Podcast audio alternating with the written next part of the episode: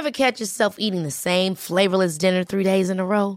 Dreaming of something better? Well, HelloFresh is your guilt-free dream come true, baby. It's me, Kiki Palmer.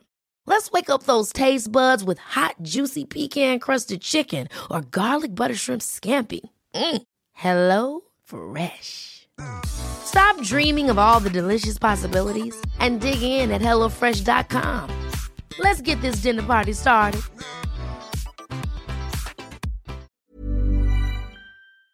Wir können glücklich sein, obwohl wir nicht perfekt sind, obwohl wir Fehler machen, obwohl andere Menschen uns verarschen.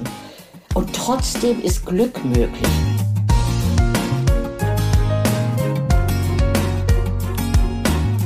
Klagen, lachen, klüger werden. Herzlich willkommen zu meinem Podcast Frauenstimmen. Frauenstimmen, das sind alle 14 Tage sonntags ermutigende Gespräche mit mutigen Frauen über das Loslassen und das Aufbrechen, das Verlieren, das Suchen und das Finden. Ich bin Ildiko van Kürti und meine heutige Gesprächspartnerin ist Sabine Askodom. Sabine ist eine der bekanntesten und erfolgreichsten Coaches in Deutschland. Sie ist Bestsellerautorin und schaut seit neuestem auf 70 Jahre Leben zurück. Und die letzten Jahre davon waren ganz anders, als sie sich erhofft hatte. Begleitet uns, liebe Zuhörerinnen, auf diese bewegende Reise. Wir sprechen über Verlust und über Vertrauen, über Liebe und über das Schicksal. Sabine erzählt von der Zeit, in der ihr Herz zerbrach, in der sie innerlich wie tot war, bis sie anfing zu zetern, zu schreien und langsam zu heilen und bis sie wieder einmal sich dafür entschied, trotz allem glücklich zu sein. Ich kenne niemanden, der so hartnäckig an das Glück glaubt wie Sabine. Ich danke dir für deine Offenheit und deine Menschlichkeit und ich danke euch allen für euer wohlwollendes Zuhören. Ich verabschiede mich nach dieser Folge in eine kurze Sommerpause. Am 3. September geht es dann weiter mit neuen Frauenstimmen. Und wenn ihr hoffentlich ein bisschen Sehnsucht habt, dann hört doch vielleicht mal in die alten Folgen rein. Ich werde die Zeit nutzen für einen Endsport, denn im September gebe ich meinen neuen Roman ab. Anfang Dezember wird er erscheinen. Mehr darf ich noch nicht verraten. Und was sollte ich auch verraten? Das letzte Kapitel ist ja noch nicht geschrieben. Ich lasse mich überraschen und ich freue mich sehr, wenn wir uns im Herbst wieder hören. Bis dahin. Viel Spaß mit Sabine. Liebe Sabine Askodom, ich freue mich so herzlich willkommen in meinem Podcast Frauenstimmen. Ich freue mich. Ich höre Ihre Stimme, äh, energiegeladen, äh, strahlend. Ich sehe Ihr strahlendes Lächeln vor mir. Aber bevor wir über Mut und über das Glücklichsein und über Ihr neues Buch sprechen, möchte ich gerne auch sprechen über Verzweiflung und Unglück. Mhm. Denn äh, Sie sind gerade 70 geworden. Herzlichen Glückwunsch. Und äh, ich glaube, die letzten Jahre, wenn Sie zurückblicken, waren Schicksalsjahre. Und ich wollte Sie fragen, ob Sie uns einmal nochmal mitnehmen in diese Zeit, wo Sie, wo so der allmähliche Verlust Ihrer großen Liebe begann. Ja, das große Glück und das große Unglück liegen ja manchmal ziemlich nahe. Mhm. Also ich hatte mit 54 nochmal das Riesenglück, die große Liebe zu finden. Wirklich ja. einzigartig große Liebe mit einem wunderbaren Mann. Siegfried heißt er. Diplompsychologe, auch Buchautor und wir haben angefangen zu reden und ja, fast bis zum Schluss nicht damit aufgehört, ja. Wenn sich die Gespräche verändert haben. Ich weiß, ich hab, da, als wir haben uns damals getroffen zu der Zeit und Sie haben wie ein Backfisch gestrahlt und mit leuchtenden Augen von diesem Mann erzählt. Ja. Das habe ich noch so sehr vor Augen und ich dachte, ja. verdammte Hacke, wir sind 15 Jahre auseinander und da, da waren Sie eben äh, so alt wie ich, dachte, boah, Aha. im Winter des Lebens kann einem noch mal so ein Glück ja, begegnen. Hallo, da kommt ein zweiter Frühling, genau so war's. Ja, ja. ja, und wir haben wirklich fünf wunderschöne, traumhafte Jahre gehabt. Wir haben dann, wir haben uns 2007 kennengelernt, 2009 geheiratet und hatten dann noch so drei richtig, vier richtig tolle Jahre. Und dann hat er sich verändert und ich dachte erst, was ist mit dem Mann los? So alt ist er doch noch nicht. Ähm, er war ja mit in meinem Unternehmen und wir hatten Mitarbeiterinnen und dann hat er angefangen, die Mitarbeiterinnen zu beleidigen und einzuschüchtern. Oh. Und ich dachte immer, was ist denn mit dem los? Warum ist der so unzufrieden? Und irgendwann merkte ich, er erinnert sich nicht mehr an das, was wir am Vortag gesprochen hatten und nahm dann übel, dass er davon nichts weiß. Oh ja. und hat uns unterstellt, dass wir ihm ja nie was sagen. Und, das, und dann ging das so weiter und dann habe ich natürlich mich erkundigt, recherchiert, Alzheimer-Gesellschaft.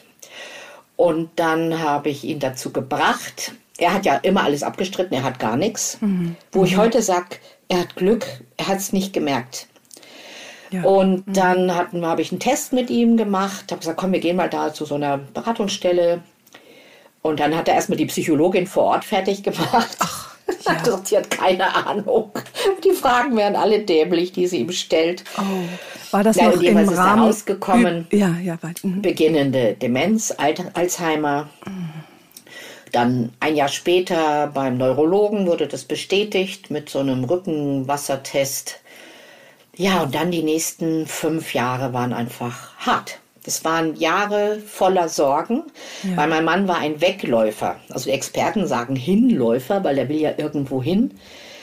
Für mich hieß es, er war dauernd weg. Und zwar mit dem Fahrrad durch München.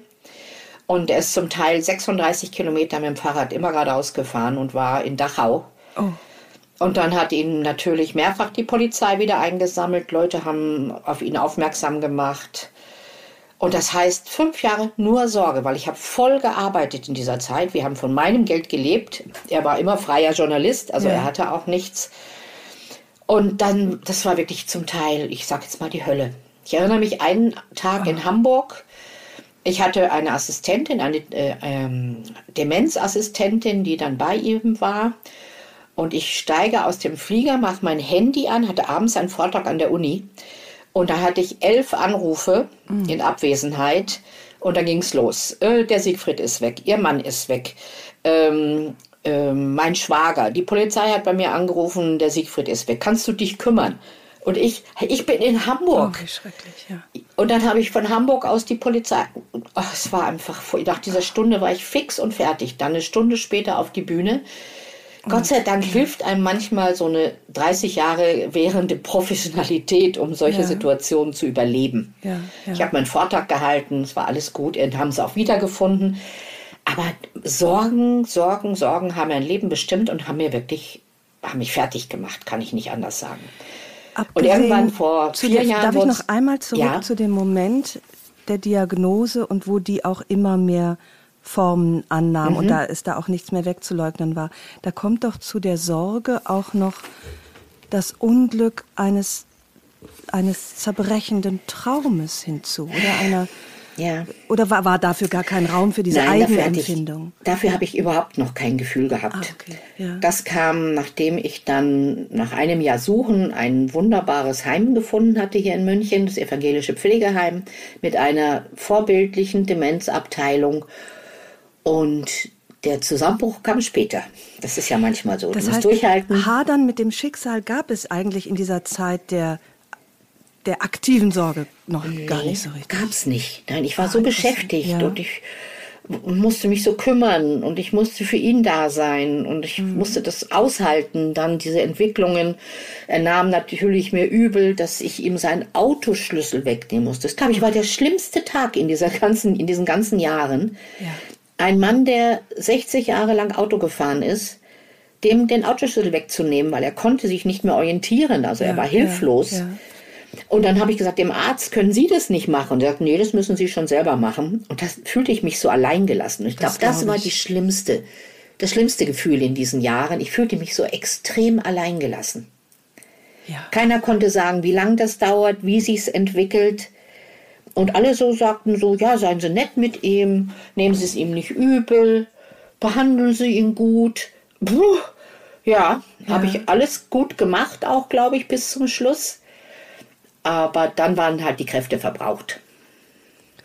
Ja, und dann haben Sie diesen Platz gefunden und hatten dann Zeit für eigene Gefühle oder war das immer ja. noch nicht so weit? Doch, naja, es gab noch mal eine Steigerung. Also manchmal reicht das Unglück ja noch nicht. Ja, ich weiß. Mhm. Er ist dann in das Heim gekommen. Da war ich sehr, war ich froh. Also ich habe ihn da reingelotst. Das wäre ja nie freiwillig gegangen.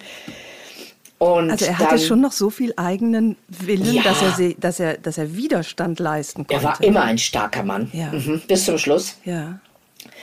Und dann äh, habe ich ihn wirklich da in diesem Heim reingelotst und bin weggegangen und das war schlimm genug. Ja. Dann habe ich ihn besucht. Nach äh, fünf Tagen haben die gesagt, macht Sinn, wenn Sie erst nach fünf Tagen wiederkommen.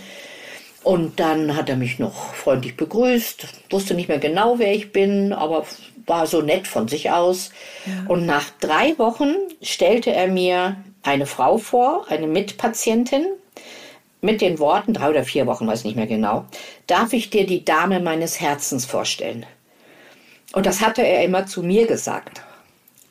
Und da hat es mir die Füße weggezogen. Dann war es einfach Schluss aus.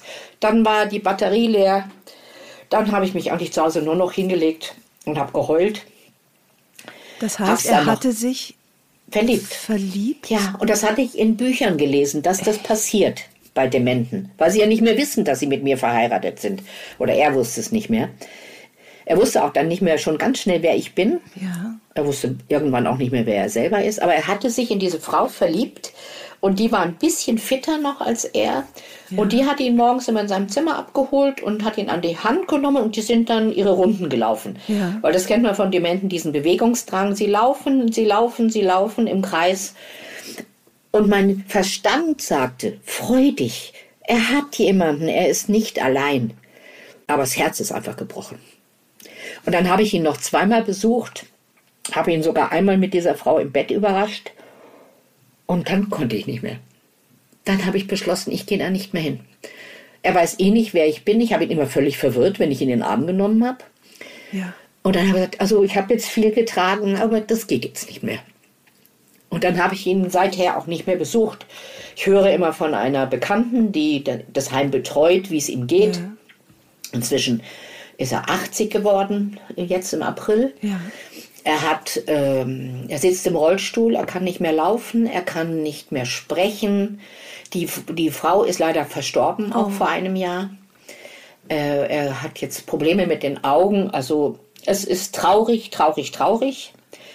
Ja, und ich war natürlich tief traurig. Und da habe ich den Verlust erst richtig. Solange er noch bei mir war, ja. war es immer irgendwie noch gut. Und als er dann weg war und ich ähm, allein war, dann bin ich dann einfach zusammengebrochen. Da ging nichts mehr. Also ich konnte nicht mehr laufen zum Beispiel.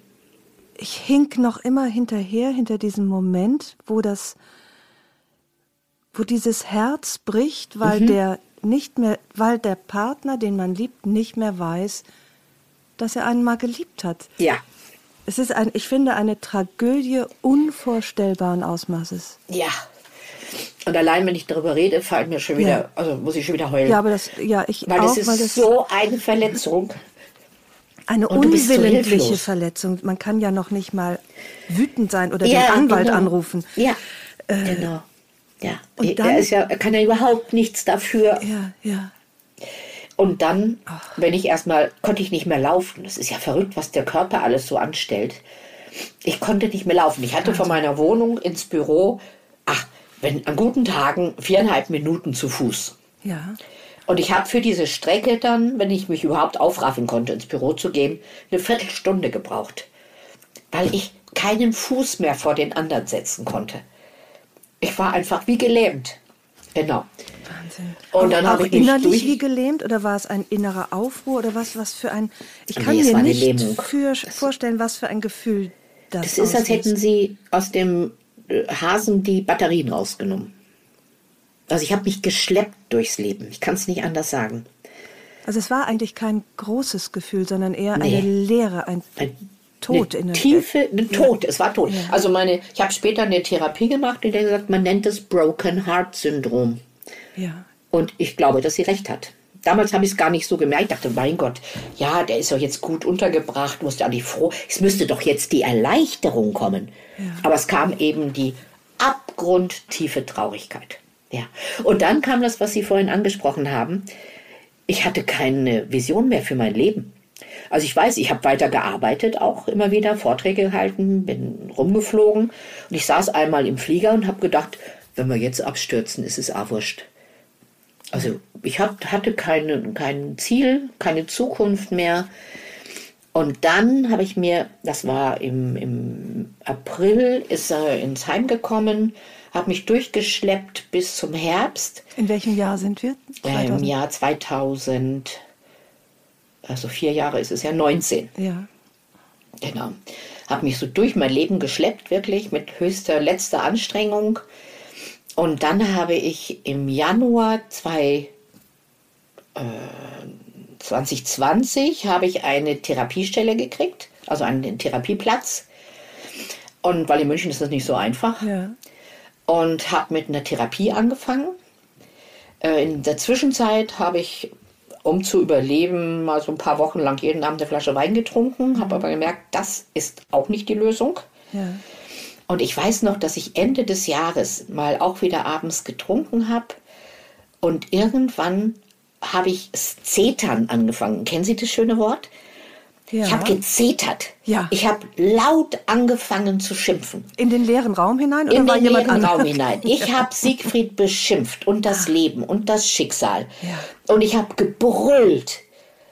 Ich habe mich wirklich so ausgeschrien, fast, weiß ich nicht, 20 Minuten vielleicht, ich habe keine Ahnung, wie lange es gedauert hat.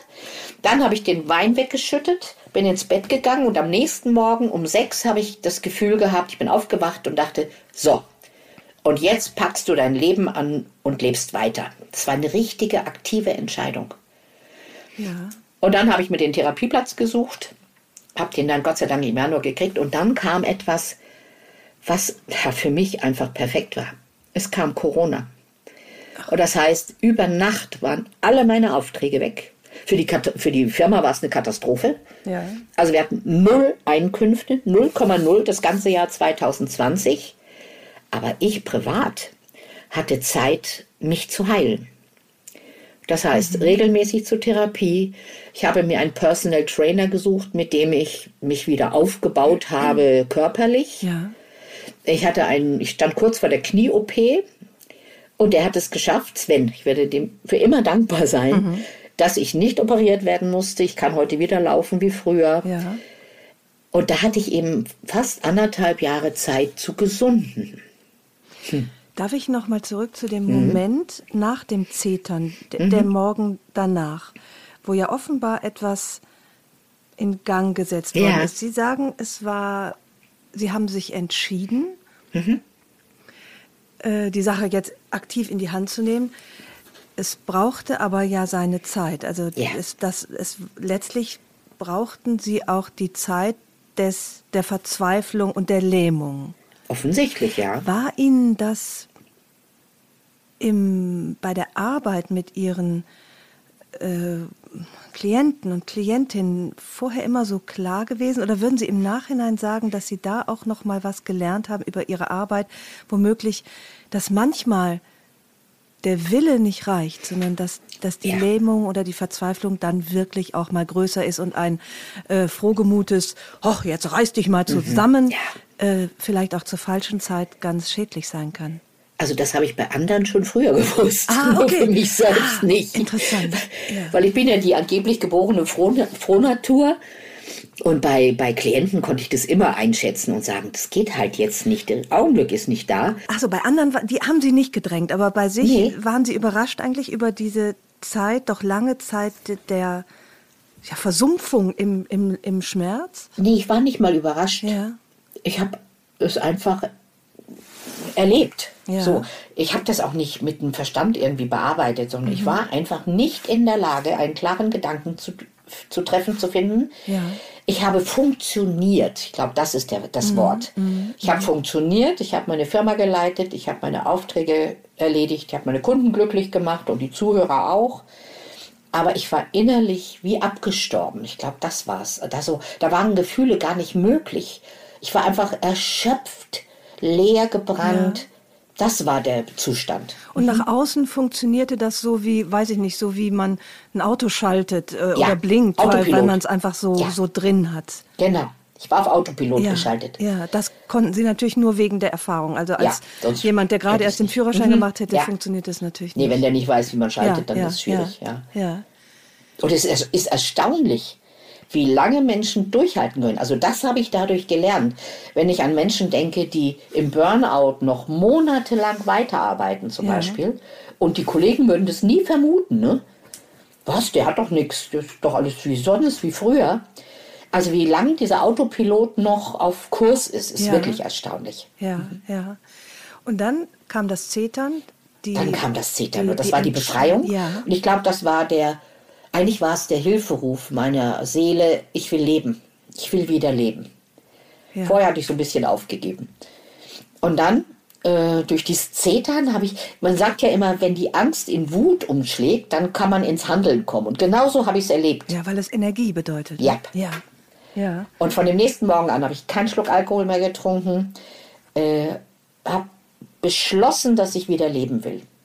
Gegen wen richtete sich die Wut? Gegen das Schicksal? Doch gegen, gegen ihren Mann? Gegen alles. Gegen Siegfried. Ja. Also in dem Augenblick war mir das wurscht, ja. ob der was dafür kann oder nicht. Ja, ja. Ich habe ihn beschimpft. Du hast mich im Stich gelassen, so war das nicht verabredet, bla bla bla.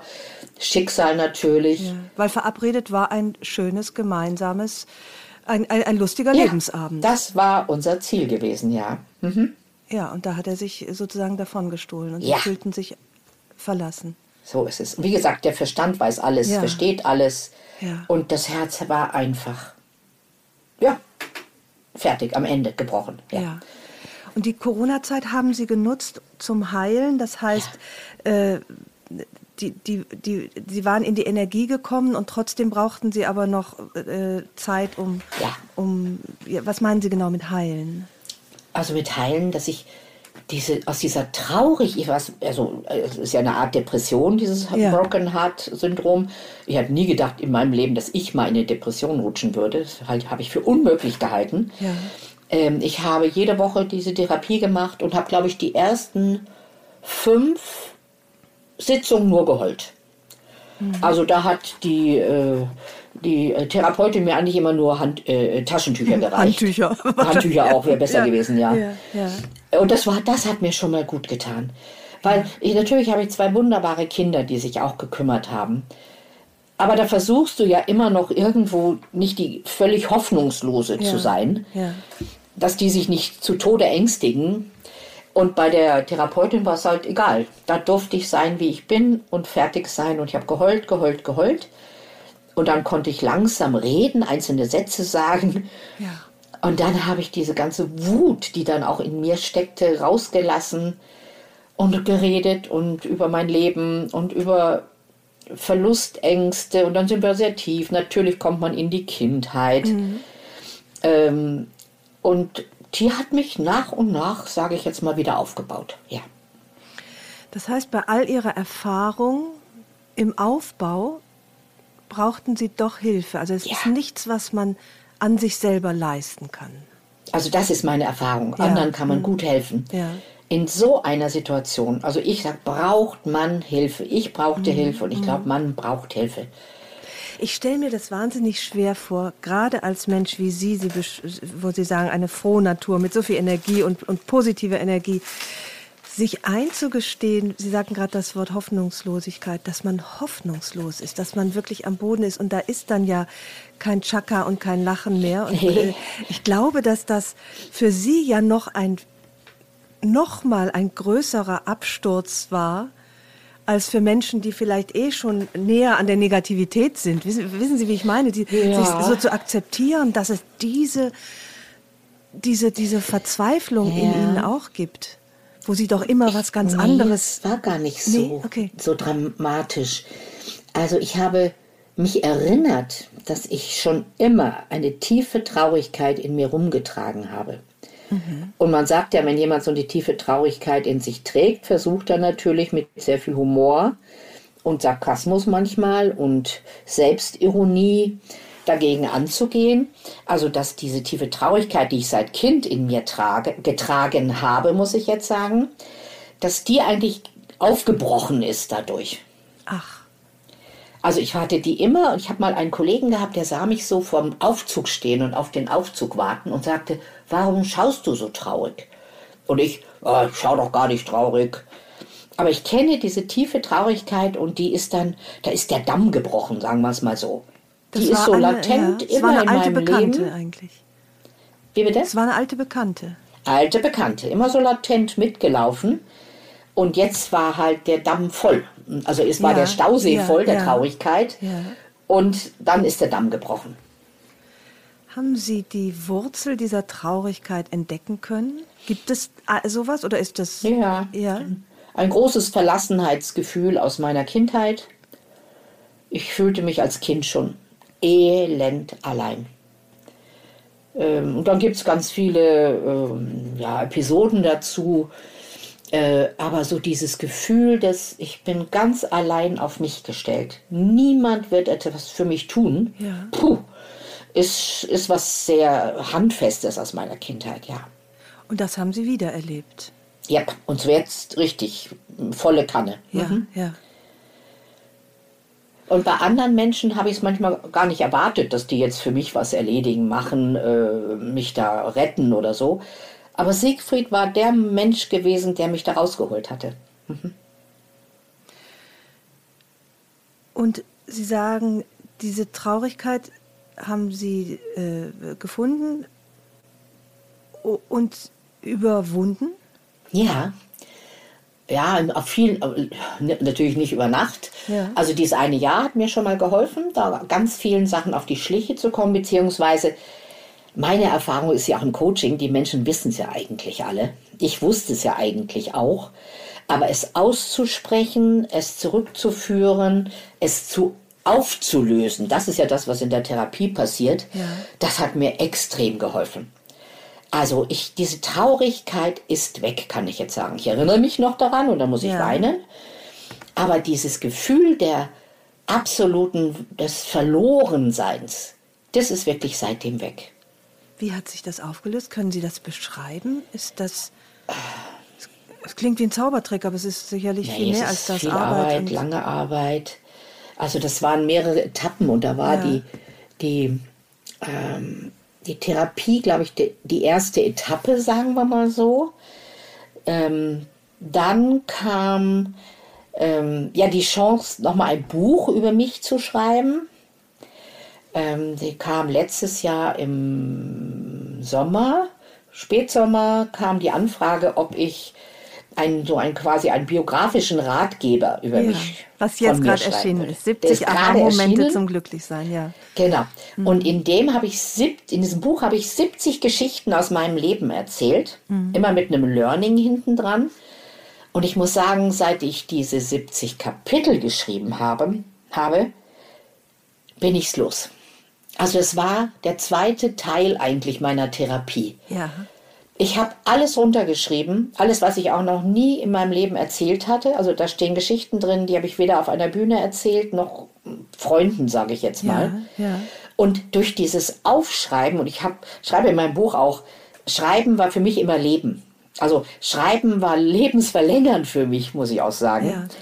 Ja, äh, und dadurch, dass ich das jetzt alles nochmal aufgeschrieben habe, habe ich jetzt seit ähm, letzten Januar, Februar das Gefühl, es ist von mir abgefallen. Dieser Schatten ist von mir abgefallen. Kannst, kannst du dich das ja, vorstellen? Ja, ja. Das ist weg. Diese zweite Schicht oder diese Dämmschicht, sage ich mal, zur Freude, die hat sich aufgelöst. Und es hat ja mit Vergebung zu tun, mit Verzeihen, mit Verstehen. Und ich glaube, dass ich erst jetzt, seit diesem Jahr, meinen Eltern das nicht mehr übel nehme. Hm. Und das habe ich fast 70 Jahre lang. Mhm. Die Dämmschicht zur Freude. Das heißt, die haben Sie die ganze Zeit mit sich herumgetragen. Ja, tief vergraben. Ja, in einem mhm. Leben, das anderen so viel Energie und Kraft und Freude gespendet hat. Ja, aber vielleicht auch deswegen, weil ich weiß, wie es ist, wenn man sich schlecht fühlt und wenn man das Gefühl hat, die ganze Welt ist gegen einen und du wirst enttäuscht und du wirst betrogen, du wirst verlassen und du hast Hoffnungen, die sich nicht erfüllen, du kriegst Versprechen, die sich nicht halten. Ich glaube, dadurch habe ich extrem viel Verständnis für andere Menschen entwickelt. Sind Sie dann in so eine Form der Gegenbewegung gegangen? Also wenn Sie sagen, dass dieses Gefühl verlassen worden zu sein und auf sich allein gestellt zu sein, hat Sie geprägt. Mhm. Ähm, wie kommt man von dahin in so eine positive Energie, in hm. so viel Aktivität? Man könnte doch auch vermuten, dass man misstrauisch ist den Menschen gegenüber, dem Leben gegenüber. Aber ja. sie sind ja so eine hartnäckige Glücksverfolgerin für sich und auch für andere geworden. Ja. Ob schon ja ihre Prägung eigentlich was ganz anderes nahelegt. Ja, nee, ich glaube, es ist noch mal ein Stück äh, diffiziler. Ich glaube, da ich vom Leben nichts erwarte, also ich habe einfach gelernt, du kannst nichts erwarten, nichts ist selbstverständlich, du kriegst nichts geschenkt, habe ich mich voll auf dieses Leben eingelassen. Also ich habe einfach Ja geschrien, wenn es irgendwo eine Chance gab. Ich habe was gemacht, um mich auszuprobieren. Also ich wurde nie promoted, ich hatte nie einen Mentor. Und ich glaube, ich habe irgendwie gedacht, dann muss ich es halt selber machen. Ja. Ja. Und das hat mich fröhlich gestimmt, weil ich war erfolgreich damit. Ich habe mich getraut, Dinge zu machen, die andere sich nicht trauen. Also ich glaube, es war ein großes Stück Selbststärkung. Also meine Selbstvertrauen habe ich gestärkt. Das Vertrauen in andere war lange sehr gestört. Ich glaube auch, bis ich Siegfried kennengelernt habe. Ich bin ein sehr strenger, wie soll ich sagen, eine strenge Kritikerin, wenn mich jemand verarscht.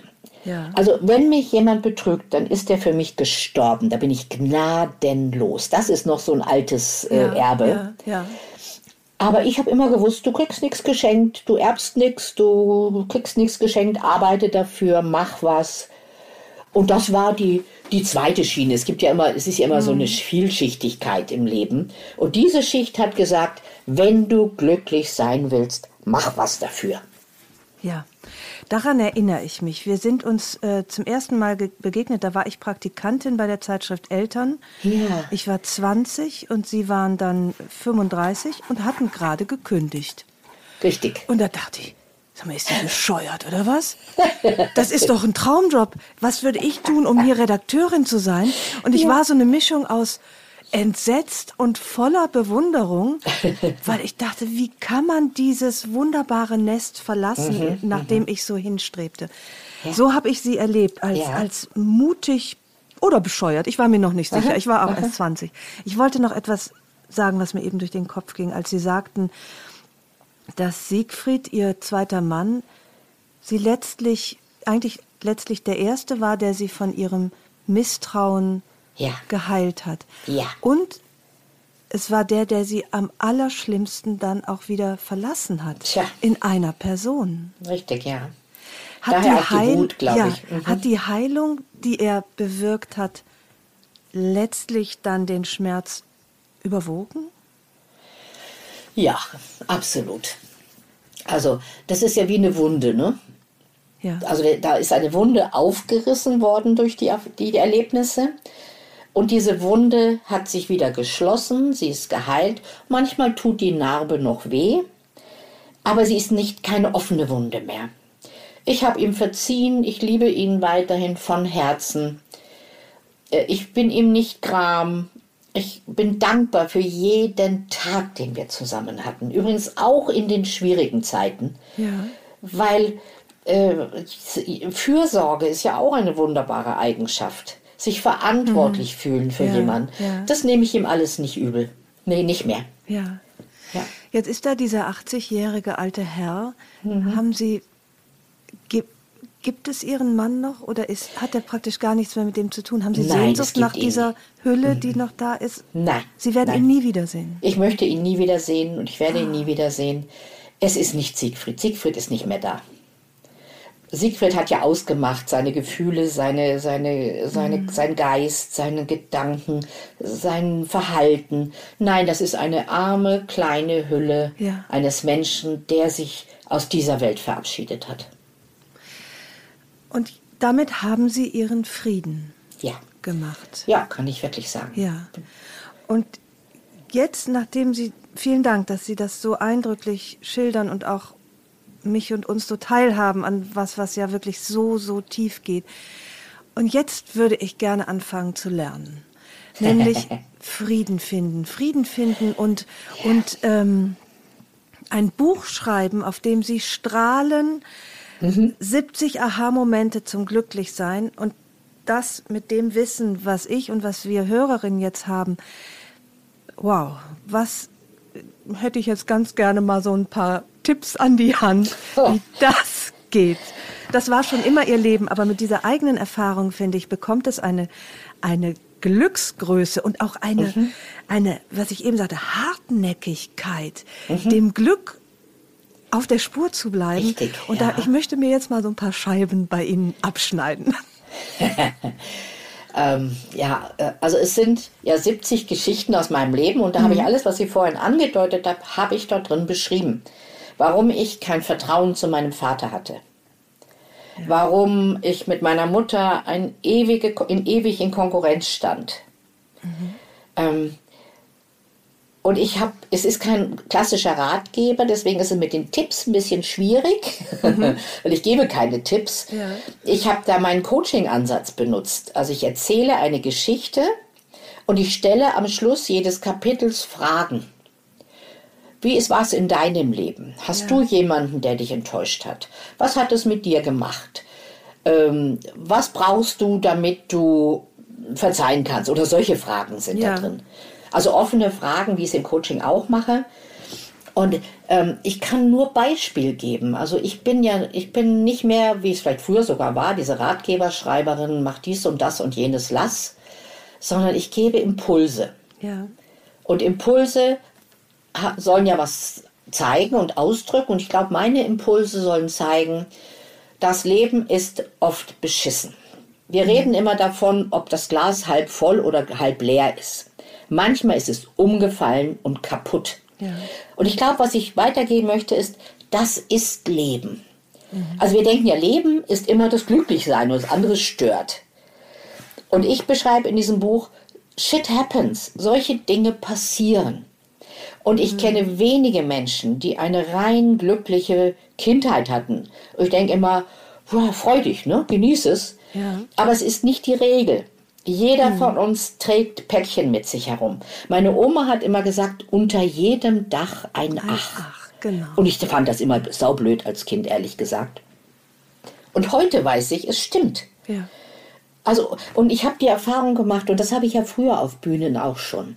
Wenn ich von meinem Scheitern erzählt habe, wenn ich von meiner Unperfektheit erzählt habe, wenn ich erzählt habe, was nicht gut läuft in meinem Leben, mhm. fühlen Menschen sich viel mehr angesprochen, als wenn ich die Heldin spiele und erzähle von meinen Erfolgen und wie toll ich bin. Das ist ja, eigentlich ist es der Großteil meines Erfolgs als Rednerin, als Autorin, dass ich eben nicht so tue, als ob.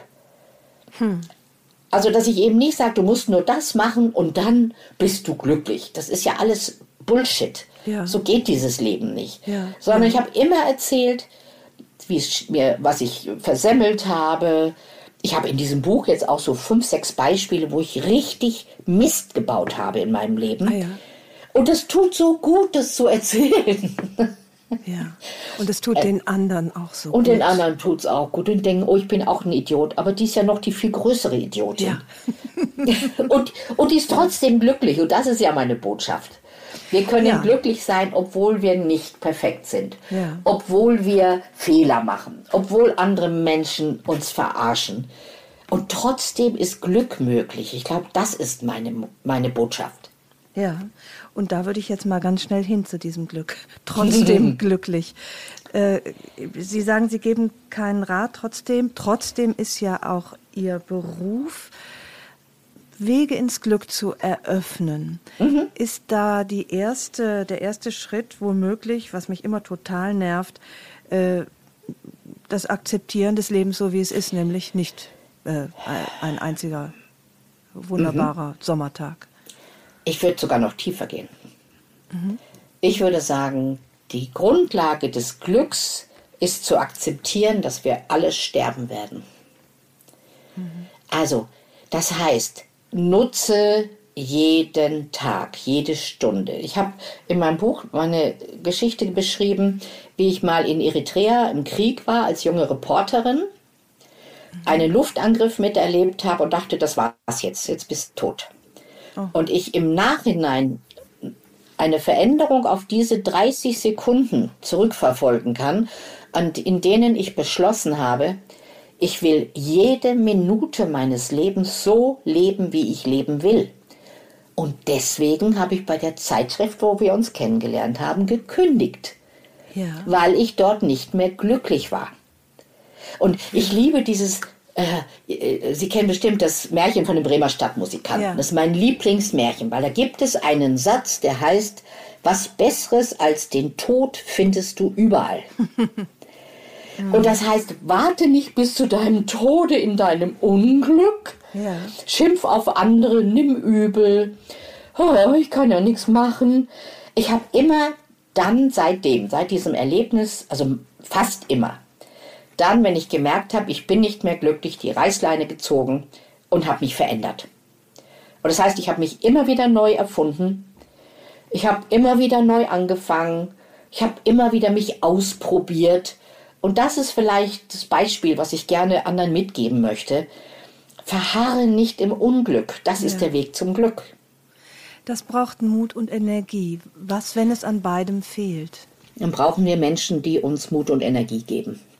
Mhm. Wir sind, ich glaube, wir vergessen manchmal, dass wir als Menschen Herdentiere sind. Wir brauchen die anderen Menschen. Ja. Und diese Einzelgängergeschichte macht uns unglücklich. Wir brauchen jemanden, der uns die Suppe kocht, wenn es uns schlecht geht, die ja, berühmte ja, Hühnersuppe. Ja. Wir brauchen jemanden, der uns in den Arm nimmt. Wir brauchen uns jemanden, der uns in den Arsch tritt, wenn es sein muss. Wir brauchen jemanden, der uns zeigt, guck mal, so habe ich es gemacht, vielleicht wäre das ein Weg für dich. Wir brauchen jemanden, der zuhört. Wir brauchen jemanden, der unsere Ungerechtigkeit ertragen kann. Das war auch so ein Erlaubnis von Siegfried. Der hat mal zu mir gesagt, du darfst ungerecht sein. Und ich, ich? Niemals bin ich ungerecht. Ah ja. Und er, doch. Und du darfst es sein.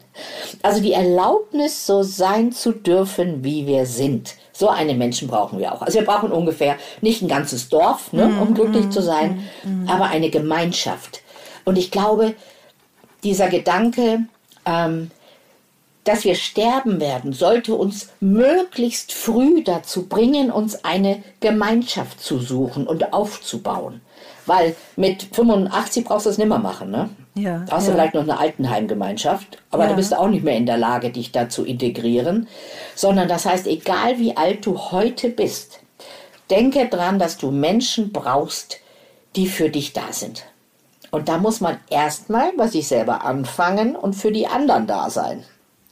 Hm. Und das heißt, das kann ich mit 18, mit 38, mit 58 oder mit 78 anfangen. Ja. Aber mit 78 ist es schwerer. Und man muss äh, Vertrauen lernen, was ja, ja, Ihr Thema war, ne? Ja. wo Sie sagten, eigentlich hatten Sie nur in sich selbst Vertrauen. Yep. Und das heißt Vertrauen in die Welt, weil wir könnten ja auch jeden Tag verzweifeln. Also allein ja. dadurch, du brauchst du einmal Nachrichten gucken und ja, kannst schon verzweifeln. Ja, da muss dein Mann nicht dement werden. Und du kannst dich dafür entscheiden, nicht zu verzweifeln. Das ist übrigens, eine, das würde ich gerne als, nennen Sie es Tipp weitergeben. Du kannst dich entscheiden, nicht zu verzweifeln. Also ich mhm. habe zum Beispiel seit einem Jahr beschlossen, dass ich keine Nachrichten mehr sehe. Ich höre Nachrichten, das reicht mir völlig. Ich habe viel Fantasie ah, ja. keine Talkshows mehr mehr anschaue, wo Politiker sich gegenseitig erzählen, dass die anderen alles Idioten sind. Ähm, ich habe ich hab mich da so ein Stück zurückgezogen aus der Welt und das habe ich als Journalistin ja nie für möglich gehalten. Ja. Ich habe immer gesagt, ich muss dreimal Nachrichten sehen, ich muss wissen, was auf der Welt passiert. Ich weiß es, aber ich muss es mir nicht 25 Mal angucken. Ich schaue mhm. keine Krimis mehr. Ja. Weil ich finde, die Welt ist so brutal. Ich muss nicht noch mehr Morde, Totschläge, Vergewaltigungen anschauen. Also ich schütze mich inzwischen davor, dass diese Bilder mein Hirn fluten. Können Sie sich das ja, vorstellen? Ja. Das verstehe ich total gut. Das mache ich auch so. Ich bin sogar so weit gegangen, dass ich den Sender morgens, den mein Mann eingestellt hatte, äh, NDR Info, stelle ja. ich immer heimlich um auf NDR 90,3. Da laufen nur die alten äh, oh, Hits ja. der 80er, die ich alle mitsingen kann. Und seither äh, fängt mein Tag so viel ja. besser an, während ich die Schulbrote schmei ja. Äh, äh, schneide und schmiere, singe ich dann immer It's Raining Man oder was halt, ne, was, was dann eben so kommt. Ich kann es immer. Und das war tatsächlich ne? einschneidend. Und ich mache es genauso. Ich äh, schaue nur noch einmal am Tag. Äh, schaue ich mir Nachrichten an. Mhm. Ich habe auf, auf dem Browser, das heißt, ich starte nicht mehr mit einer Informationsseite. Richtig, Früher ja. hatte ich immer ja. äh, stern.de aus alter Verbundenheit. Mhm. Mhm. Das hat mich immer schon so runtergezogen, ja. äh, wenn ich diese Startseite sah.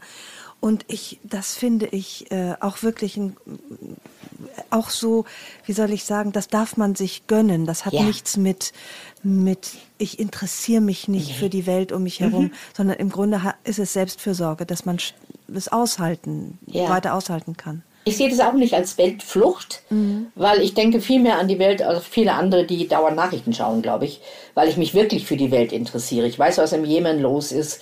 Ich weiß, was jetzt im Sudan los ist. Ja. Und äh, da helfen mir die Nachrichten auch nichts. Also ich weiß, dass diese Welt im, am Brennen ist, sage ich jetzt mal. Ich habe ähm, irgend, auch witzig, in diesem Jahr, als ich geheilt habe, war ich in einem Hotel für ein paar, zwei Wochen und habe dort ein Klangbad mitgemacht. Kennen Sie mhm. das? Nein, habe ich noch nie gemacht. also man liegt gehört. so ganz entspannt am Boden und dann gibt es einen Klangbadmeister und der hat Klangschalen und großen Gong und Trommeln und so. Und der macht Lärm damit. Und diese, diese Klänge gehen durch den ganzen Körper durch mhm. Und lösen was aus. Und in dieser, ich habe das vorher noch nie gemacht, ich war sehr skeptisch. Ich bin immer skeptisch, aber ich habe mich darauf eingelassen. Ja. Und in dieser Meditation, was es dann wohl ist, habe ich plötzlich ein Bild vor Augen gehabt, das hat mein Leben verändert. Auch das, ich vergesse da manchmal so die Details, das ist aber eins. Ja. Ich habe mich plötzlich gesehen außerhalb der Erdkugel im Weltall und die Erdkugel ist rot verglüht. Und das hat meine Ängste gezeigt. Also ich habe wirklich Bange, dass die Welt untergeht. Äh, ich habe mein Leben lang Bange gehabt vor vielen Dingen. Ich bin, mein Mann hat mich immer einen Catastrophizer genannt. Also ich erwarte immer die Katastrophe. Ah, okay. Und ich sah mich von außen diese Erdkugel verglühen und hatte plötzlich den Satz im Kopf, ich werde immer ein Funken im Feuer oder ein Tropfen im Wasser sein. Und ich bin aus der Meditation rausgekommen und hatte diesen Satz im Kopf. Und dachte, was, was ist das jetzt? Also was soll das? Und glauben Sie, dass mir das die letzten Sorgen genommen hat? Ich sorge mich einfach nicht mehr. Ich kann die Welt nicht retten. Ich glaube, das ist auch so ein Wahnsinn, den man vielleicht in sich trägt. Also ich jedenfalls. Ich muss die Welt retten. Also ich muss ja. alles richtig machen. Ich muss die Leute überzeugen. Ich müsste eigentlich in die Politik. Und mir ist klar geworden, ich schaffe das nicht als kleiner Funken. Ich tue mein Bestes, ne? Ja. Aber ich bin nicht verantwortlich für das alles. Und deswegen ziehe ich mich da raus. Da haben Sie aber jetzt noch mal ganz schön viel Strecke zurückgelegt in den letzten Jahren, ne? An oh, Erkenntnis, ja. an, an Entwicklung, wo man denkt, ach ja, so mit Mitte 60, 70 kann man auch mal gemütlich im Lehnstuhl sitzen und äh, äh, die, die Enkelchen den Kopf streicheln. Nee, bei Ihnen passiert ja auch innerlich noch ja. so wahnsinnig viel. Ja. Also ich habe noch mal so, ein, so, eine Entwicklung in den letzten vier Jahren gemacht und ich bin heute ja. meinem Mann nicht fast, sondern ich bin ihm dankbar für alles, was ich erlebt habe, weil ich habe mich menschlich, persönlich nochmal so weiterentwickelt. Ich bin so gelassen geworden. Ich bin zufrieden geworden mit dem, was ich habe. Ich äh, arbeite viel weniger als vor Corona. Einerseits, weil auch nicht so viele Aufträge kommen. Ja. Andererseits, weil ich, oh, das ist ein schönes Wort, weil ich genügsam geworden genügsam. bin. Ja. Neulich hat eine Kollegin mich angesprochen und sagt, ah ja, du machst ja auch nicht mehr so viel. Und dann ist kurz nochmal das alte Ich aufgeflammt und ich so, doch, doch, doch schon. Und hinterher habe ich gedacht, nein, du machst nicht mehr so viel wie früher. Freu dich doch einfach. Ja. Wir können davon leben, also wir sind jetzt noch zu dritt in meinem Unternehmen, mein Sohn, meine Tochter und ich. Wir können gut davon leben. Äh, wir machen schöne Dinge. Ich halte Vorträge in Maßen. Ja. Wir machen immer noch unsere Coach-Ausbildung mit großer Freude. Also es hat sich verändert. Ja. Was schenkt Ihnen Trost? Hm. Das Wissen von gelebtem Leben. Mhm. Also ich habe meine mein Leben nicht vergeudet.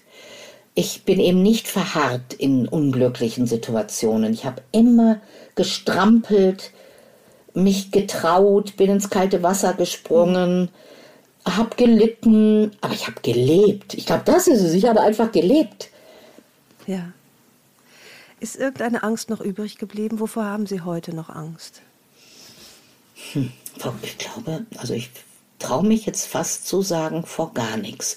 Ich habe keine Angst vor Armut im Alter. Ich kenne meine Rente. Mhm. Also es wird jetzt nicht, werden nicht die Bahamas, ne? Ja, ja. Äh, ich habe zwei wunderbare Kinder, Enkel, äh, Schwiegerkinder, die mich lieben, die ich liebe. Wir verstehen uns super. Ich werde nicht unter der Brücke landen. Im Notfall sagt meine Tochter immer, wohnst du bei mir im Gästezimmer. Ich habe keine Angst vor der Zukunft. Und wenn ich sterbe, sterbe ich. So, Warum ganz schlicht. Nicht, wenn Sie und es geht mit 100 oder mit ja, 90, ich ja. weiß nicht genau. Vielleicht, vielleicht sogar früher, man weiß nicht, wie die Welt sich entwickelt. Haben Sie Angst vor Demenz? Nee, überhaupt nicht. Also wenn ich meinen Mann sehe, der hat nicht darunter gelitten, glaube ja. ich. Also ich hoffe, dass ich es nicht merke, mhm. wenn es wäre. Mhm. Und mhm. äh, natürlich mit 70, dann denkst du schon manchmal, oh Gott, jetzt fängt das bei mir auch an. Und ich habe mal einen tollen Satz dazu gelesen. Wenn du es merkst, hast du es nicht. Also wenn du merkst, dass du was vergisst, ah, dann bist du nicht dement, sondern hast nur Altersvergesslichkeit. Hätte es, wenn Sie jetzt Ihrem 15-jährigen Ich begegnen würden, hätten Sie einen guten Rat für dieses Mädchen? Hätte es eine Abkürzung gegeben oder war alles, was geschehen ist, notwendig? Oder, oder hätten Sie da vielleicht mhm. doch noch so einen kleinen Hinweis, du Mädel, das spar dir mal? Puh, also ich bin geneigt, sofort zu sagen, nein, alles war notwendig. Mhm. Ich bin der Mensch, der ich jetzt bin, weil ich das erlebt habe, was ich erlebt habe. Ich glaube, ich würde ihr sagen, ähm, handle schneller, wenn du merkst, es ist falsch. Also ich war ja 20 Jahre in einer sehr unglücklichen, eher toxischen Beziehung am Anfang, als die Kinder klein waren. Mhm. Und da würde ich ihr sagen, hau früher auf den Tisch. Lass dir nicht so viel gefallen, das würde ich sagen. Aber auf der ja. anderen Seite hat es mich ja auch geprägt. Gell? Warum habe ich mich mhm. selbstständig gemacht? Weil ich Geld brauchte. Warum habe ich Bücher angefangen mhm. zu schreiben? Mhm. Weil ich Geld brauchte. Ja. Also ich glaube, ich wäre nicht die, die ich bin ohne das. Ja. Und vielleicht geht das Leben nicht ohne Abkürzung.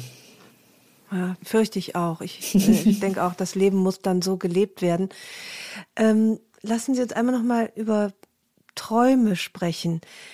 Ähm, können Träume einem auch das Leben ruinieren, weil man zu sehr an etwas festhält, was sich, was eben nicht eintrifft? Ich habe sie ja interviewt für ein Buch von mir, nämlich Deine Sehnsucht wird dich genau. führen. Mhm. Und sie haben mir den schönsten Satz dieses Buchs gegeben. Und dieser Satz hieß und heißt, manche Träume lieben uns nicht zurück. Mhm. Und das beantwortet Ihre Frage schon. Ja, es gibt Träume, die uns davon abhalten zu leben. Ja. Also wenn ich immer denke, oh, ich werde mal da und da sein, ich werde mal der und der oder die und die sein, ähm, äh, das ist mein Traum, nur dann bin ich glücklich. Ja. Ich glaube, dann können wir uns verzehren. Und ich glaube tatsächlich, wenn Träume nicht zu Zielen werden können, sollten wir uns davon verabschieden. Ja. Also ich, mhm. ich kenne eine mhm. Frau, die hat so einen äh, Backup-Partner, hat meine äh, Therapeutin das genannt. Die kennt so einen Mann aus früheren Jahren und von dem hat sie immer gedacht, der wäre eigentlich mein, mein idealer Partner. Aber das hilft uns nichts. Entweder wir probieren es aus und sagen, Bursche, was ist?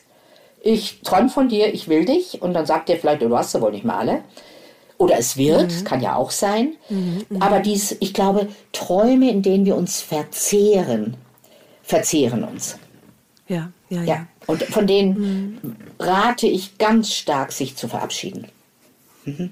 Weil das ist ja, dieser Traum spiegelt ja das Ideal und alles andere, die Wirklichkeit ist ja dann immer nur zweite Wahl. Das ist ja grauenvoll. Ja, mhm. genau. Das ist auch was, was mir manchmal zu schaffen macht. Diese verdammte Realität. Die, die ja also oftmals wirklich nicht so ist, wie ich sie mir erträumt habe. Ja. Und ähm, das ist, wenn man, und ich neige da auch dazu, dass ich denke, ach Mensch, So ein Leben auf dem Land wäre auch schön gewesen. Oder ein Mann, der aus dem Rheinland kommt, mit dem du, mit dem du Karneval feiern kannst. Das wäre es ja, doch eigentlich gewesen.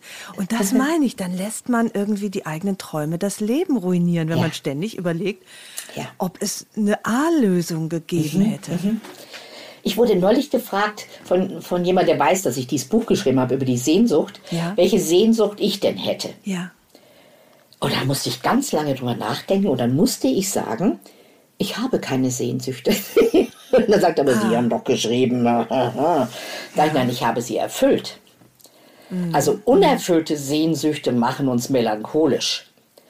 Ich, eine ja. Zeit lang, wenn ich gefragt wurde, was ich für Ziele oder noch Träume hätte, habe immer, ich immer gesagt, ich will einmal nach Quedlinburg.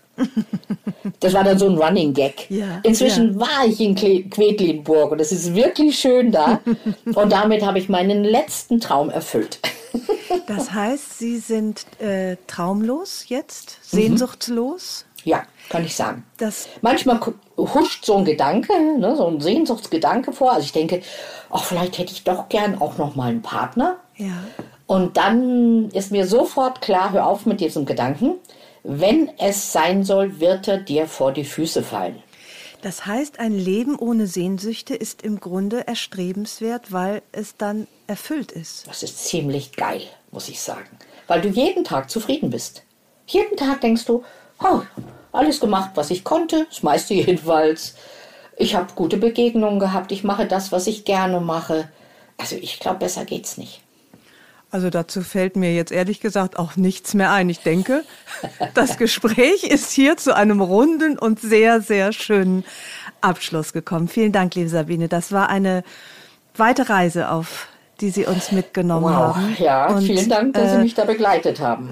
An, anstrengend, traurig, ehrlich ja. und doch mit so einem guten vorläufigen Ende, denn äh, ich meine, 70 ist ja kein Alter. Ne? Geht, die, geht ja alles erst los, hey. Liebe Sabine, vielen Dank für das wunderbare Gespräch. Danke Ihnen, hat mir große Freude gemacht.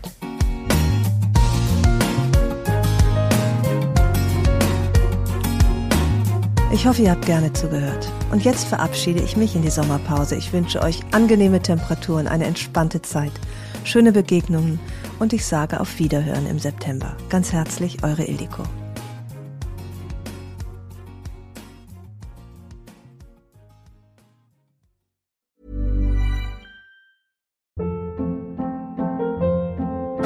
Hold up. What was that? Boring. No flavor. That was as bad as those leftovers you ate all week. Kiki Palmer here, and it's time to say hello to something fresh and guilt-free. Hello Fresh. Jazz up dinner with pecan-crusted chicken or garlic butter shrimp scampi. Now that's music to my mouth. Hello Fresh. Let's get this dinner party started. Discover all the delicious possibilities at hellofresh.com.